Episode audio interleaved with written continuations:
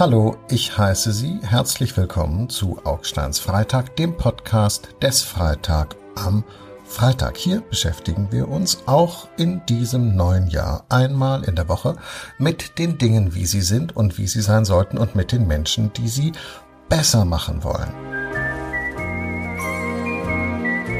Heute allerdings nicht. Heute beschäftigen wir uns ausnahmsweise mal nur mit mir selber. Sozusagen zum Jahresbeginn lese ich Ihnen einen Tagebucheintrag vor, den ich mir heute gemacht habe. Liebes Tagebuch, in dieser ersten Woche des Januar 2021 haben wir den Weihnachtsbaum abgeschmückt und dann eine Säge genommen und den Weihnachtsbaum damit in kleine Stücke geschnitten. Die haben wir in blaue Plastiksäcke gestopft und die Säcke unten an der Straße abgestellt. Denn wenn wir den Baum im Ganzen aus dem vierten Stock durch das Treppenhaus getragen hätten, dann wären alle Nadeln abgefallen und dann hätten wir das Treppenhaus saugen müssen und so ein langes Kabel habe ich gar nicht an meinem Staubsauger. Also haben wir den Baum in kleine Stücke zerteilt und das war alles sehr, sehr schön, weil es so normal war.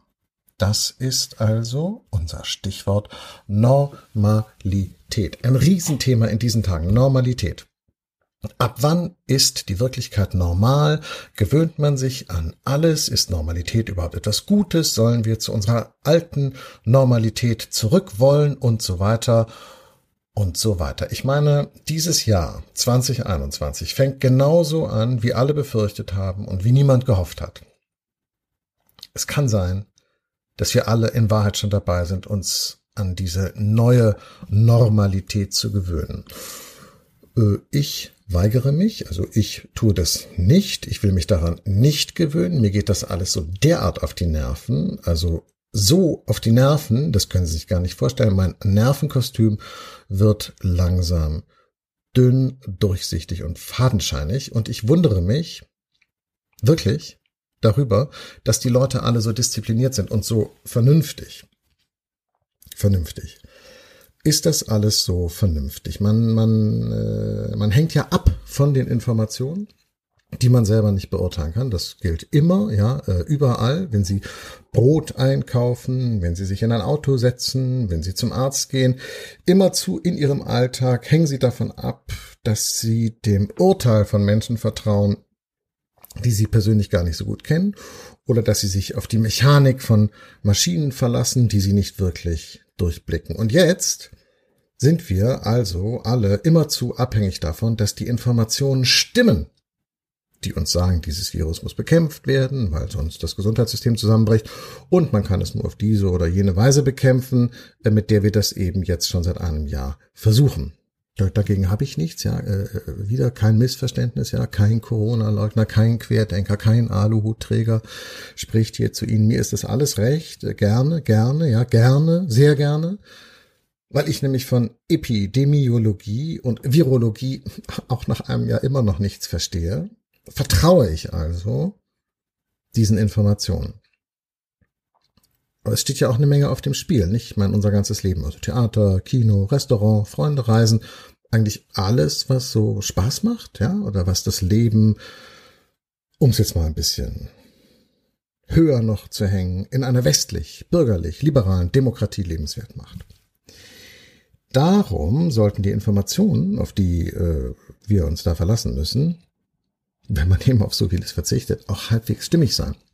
Man sollte also das Gefühl haben, die Kollegen in den Redaktionen stellen die richtigen Fragen und ziehen daraus einleuchtende Schlüsse. Das ist ja die große, große Verantwortung der Journalisten, des Journalismus in dieser Krise und, und jetzt komme ich dann nach viereinhalb Minuten zur Pointe. Leider finde ich, gibt es eine Menge Kollegen, die kommen dieser Verantwortung nur so halb gut nach, ja, wenn ich das mal sagen darf.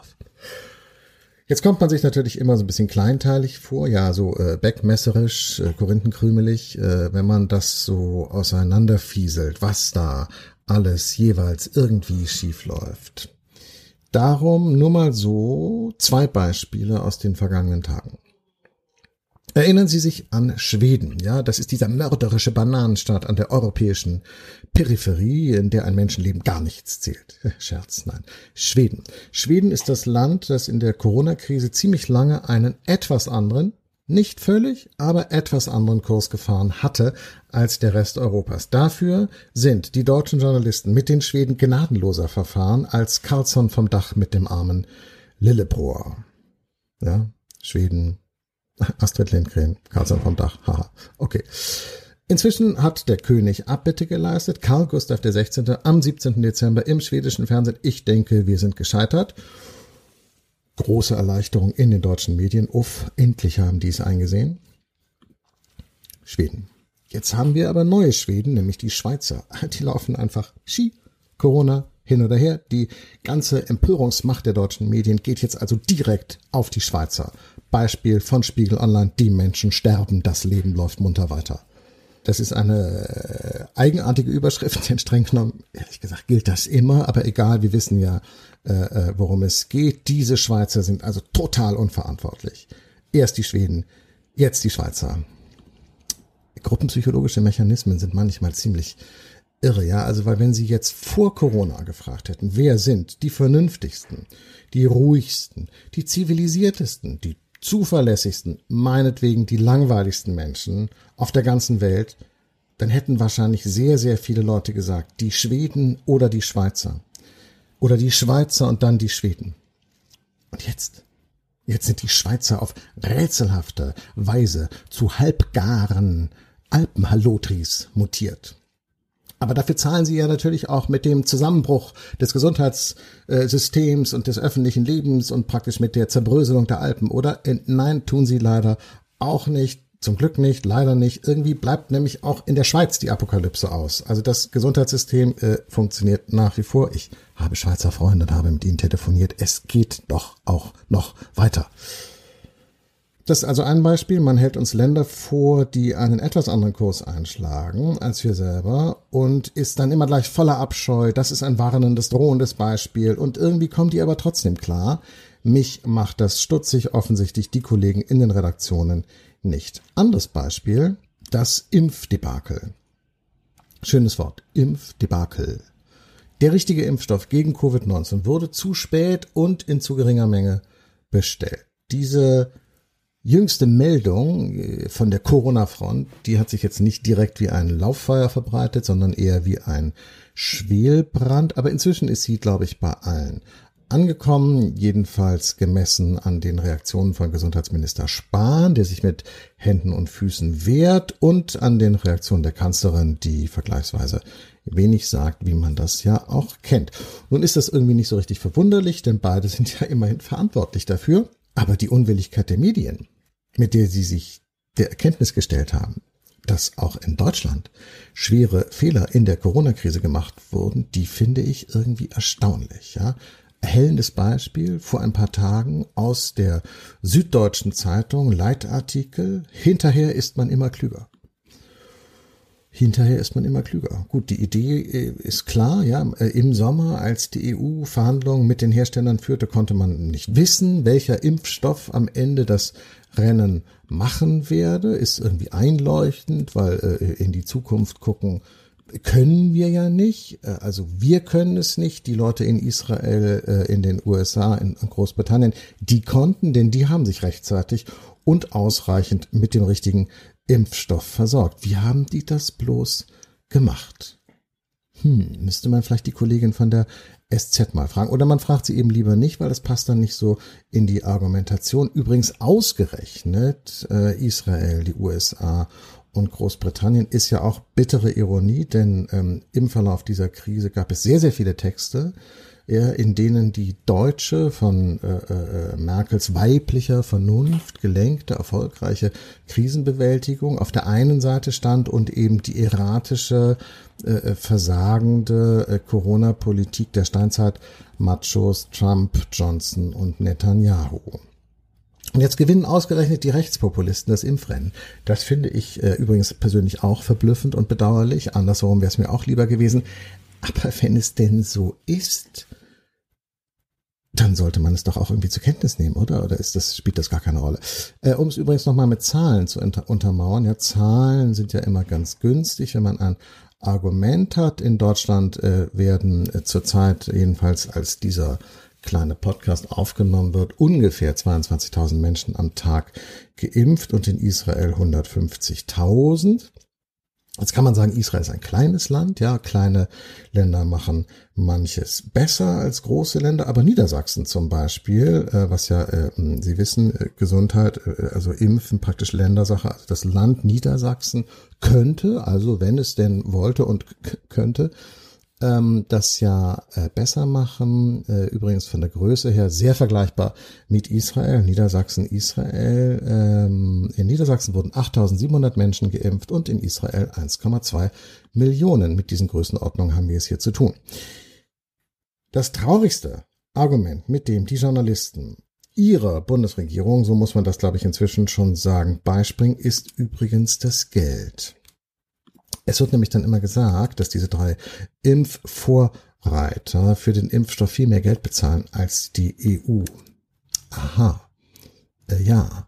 Okay, aber äh, ich meine, in dieser Pandemie ging es von Anfang an um ganz, ganz, ganz viele Sachen, aber ums Geld ging es bisher nicht. Also man kann es auch vielleicht noch deutlicher formulieren, äh, bevor der nächste Kollege mit dem Argument um die Ecke kommt, jede Verlängerung der Pandemie, jeder zusätzliche Kranke, jedes verlorene Leben wiegt viel, viel mehr als der schäbige Gewinn von ein paar lumpigen Milliarden im Impfstoffpoker. Wir sind jetzt etwa in der Halbzeit unseres kleinen äh, Tagebucheintrages und da würde ich Sie gerne zu einer kleinen Rückschau einladen. Als im März 2003 die amerikanische Invasion des Irak begann, die Älteren unter uns erinnern sich vielleicht, wurden die US-Truppen von mehr als 700 Journalisten begleitet. Die hatten vorher eine Ausbildung abgeschlossen im vorigen Herbst bei der Armee und dann einen Vertrag unterschrieben, in dem sie sich bestimmten Regeln der Berichterstattung unterwarfen. Das Wort, was damals in diesem Zusammenhang zum ersten Mal benutzt wurde, hieß embedded. Eingebettet. Embedded. Denn damals gab es in manchen Redaktionen so eine Stimmung wie äh, im Kampf für die Demokratie und gegen den Terror können Journalisten keine unabhängige Position mehr einnehmen. Leuchtet natürlich auch irgendwie ein, denn ohne Freiheit gibt es ja keinen Journalismus, also muss auch der Journalist für die Freiheit und gegen den Terror kämpfen, gerne an der Seite der US-Armee, wie die äh, New York Times zum Beispiel damals es getan hat. Im Nachhinein hat sich das dann als nicht so gute Idee herausgestellt. Sie erinnern sich ja, äh, Irakkrieg, äh, Massenvernichtungswaffen waren dann nicht da, dumm gelaufen. Gut, ich stelle mir das so vor, dass die deutschen Medien, die heute Seite an Seite mit der Regierung gegen das Coronavirus kämpfen, sich wahrscheinlich noch viel, viel mehr gerechtfertigt fühlen. Oder ist der Komparativ von gerechtfertigt gerechtfertigter? Jedenfalls fühlen sie sich am gerechtfertigtersten, als die damals äh, sich freiwillig ins Bett gelegt habenden Kollegen vor Fallujah, die eingebetteten Kollegen der New York Times zum Beispiel. Ich meine, heute kann man ja auch sagen, ohne Gesundheit gibt es keine Demokratie, äh, kein Journalismus, ohne Gesundheit gibt's gar nichts. Also wäre auch ein super Argument, die Unabhängigkeit praktisch an der Kanzleramtspforte abzuhängen. Das Problem ist bloß, die Durchsetzung der solchen Strategie der Regierung ist nicht der Job des Journalismus. Ich würde es so gerne ein paar Kollegen nochmal sagen, es ist einfach nicht eure Aufgabe, Freunde. Äh, äh, damals war es ja ziemlich katastrophal für die New York Times, nicht, dass sie den verlogenen und verbrecherischen Irakkrieg auf diese Weise mitgetragen hat. Es hat viele Jahre gedauert, bis sich die Zeitung davon erholt hat. Offen gestanden hat sie sich erst durch Donald Trump davon erholt. Denn da hatte sie dann plötzlich eine richtige, echte Funktion und fand zu ihrer alten Würde zurück. Kommt mir jedenfalls so vor. Aber ich sehe das vielleicht auch von zu weit draußen. Ich finde es jetzt jedenfalls von drinnen gesehen ziemlich katastrophal, für unsere Zeitungen, wenn sie so oft gegen die Evidenz anschreiben. Ja, also wenn sie aus den Schweden und den Schweizern schlampige Unhygieniker machen oder wenn sie tausend Gründe finden, warum Merkel auch in der Impffrage alles richtig gemacht hat.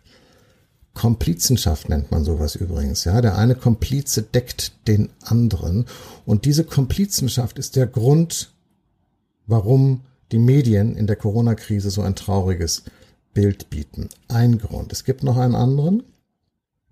Das ist der Paradigmenwechsel in den Redaktionen. Die jüngste Vergangenheit hat ja einen Siegeszug der Wissenschaft gesehen. Unite Behind Science. Ja, Schlachtruf der Fridays for Future Bewegung. Und auch in der Corona-Krise trauen die Leute Wissenschaftlern eben mehr als Politikern und Journalisten. Daher natürlich auch die überragende Rolle des Virologen Christian Drosten. Ich bin ganz, ganz sicher, dass er alles Mögliche vom Wirken der Viren versteht, aber ganz wenig von den Bedürfnissen der Menschen und dem Funktionieren der Gesellschaft. Beides hat er im vergangenen Jahr zu Genüge bewiesen. Gleichzeitig haben die Themen Klima und Corona zu Verschiebungen in den Redaktionen geführt. Ja, das Gewicht der Wissenschaftsjournalisten hat zugenommen. Die, die Arbeit von Wissenschaftsjournalisten besteht ja darin, ganz komplizierte Sachverhalte verständlich zu erklären. Die Arbeit von Wissenschaftsjournalisten besteht nicht darin, nach Macht, Konflikt und Interesse zu fragen, weil das sind gar keine Kategorien auf molekularer Ebene. Und als das deutsche Impfdebakel sichtbar wurde, folgten also die Kollegen in den Wissenschaftsredaktionen ihrem Impuls und erklärten auch diese Vorgänge. Und da kann ich nur sagen, über solche Expertenbegleitung freut sich jede Regierung. Vielen Dank aus dem Kanzleramt. Gut, ich habe am Anfang meines kleinen Tagebucheintrags gesagt, meine Nerven werden langsam dünn. Ich könnte mir vorstellen, dass ich damit gar nicht so alleine bin. Also Bilder von bewaffneten Polizisten, die kleine Kinder am Rodelhang abfangen, habe ich gesehen, ja. Foto. Bewaffneter Polizist in kugelsicherer Weste steht vor kleinem Kind auf dem Schlitten. Wow. Ich könnte mir vorstellen, dass das den Leuten inzwischen ebenso zusetzt wie die dauernde Sorge vor dem Virus. Jetzt hat diese Notstandsregierung, Entschuldigung, aber ich glaube, so muss man das weder in der Verfassung noch in irgendeinem Gesetz vorgesehene Miteinander von Kanzlerin und Ministerpräsidenten wohl nennen. Also diese Notstandsregierung hat äh, äh, nun den bisher weitreichendsten Eingriff in die Freiheit der Menschen beschlossen, übersteigt die Corona-Inzidenz in einem Landkreis den Wert von 200 pro 100.000 Einwohnern, darf sich niemand weiter als 15 Kilometer von seinem Wohnort entfernen. Ja, äh, ich verstehe es ehrlich gesagt nicht, weil in Berlin heißt das was anderes als irgendwie äh, äh, in Mecklenburg und und wenn diese Art von Freiheitsbeschränkungen den gewünschten Effekt hätten, dann gäbe es doch in Frankreich und in Italien gar kein Corona mehr, oder? Also warum das jetzt den Trick tun soll, den der ganze Rest nicht geschafft hat, check ich irgendwie nicht. Wird mir übrigens noch nicht erklärt von keiner Zeitung, aber egal. Die Eingriffe in unser Leben gehen weiter. Sie werden härter und ein Ende ist nicht in Sicht. Und stellen Sie sich mal vor, dass bei den Leuten nun wirklich durchsickert, dass die Regierung die Immunisierung der Bevölkerung verzögert hat. Schuldhaft verzögert hat. Also dass dieser ganze Wahnsinn länger dauern wird, als er hätte dauern müssen. Selbst wenn man die ganzen Prämissen akzeptiert, ja, flat the curve und, und, und, und, und Gesundheitssystem und so. Und dann sind die Kanzlerin verantwortlich und ihr Gesundheitsminister. Hui. Hm, vielleicht endet ja die Ära Merkel ganz anders, als äh, die Kanzlerin selber und ihre Wegbegleiter in den Redaktionen sich das vorgestellt haben. Wir werden es sehen. Das war ausnahmsweise Augsteins Freitag. Nur mit Herrn Augstein, ohne irgendeinen Gast. Nächste Woche verspreche ich Ihnen, ändern wir das wieder. Da können Sie nämlich Michael Sondheimer im Gespräch mit mir hören über Julian Assange und was aus ihm wird und wurde. Bis dahin können Sie uns bei Apple, Spotify und anderen Podcatchern hören und natürlich auf freitag.de. Bis nächste Woche. Bis dahin, Ihr Jakob Augstein.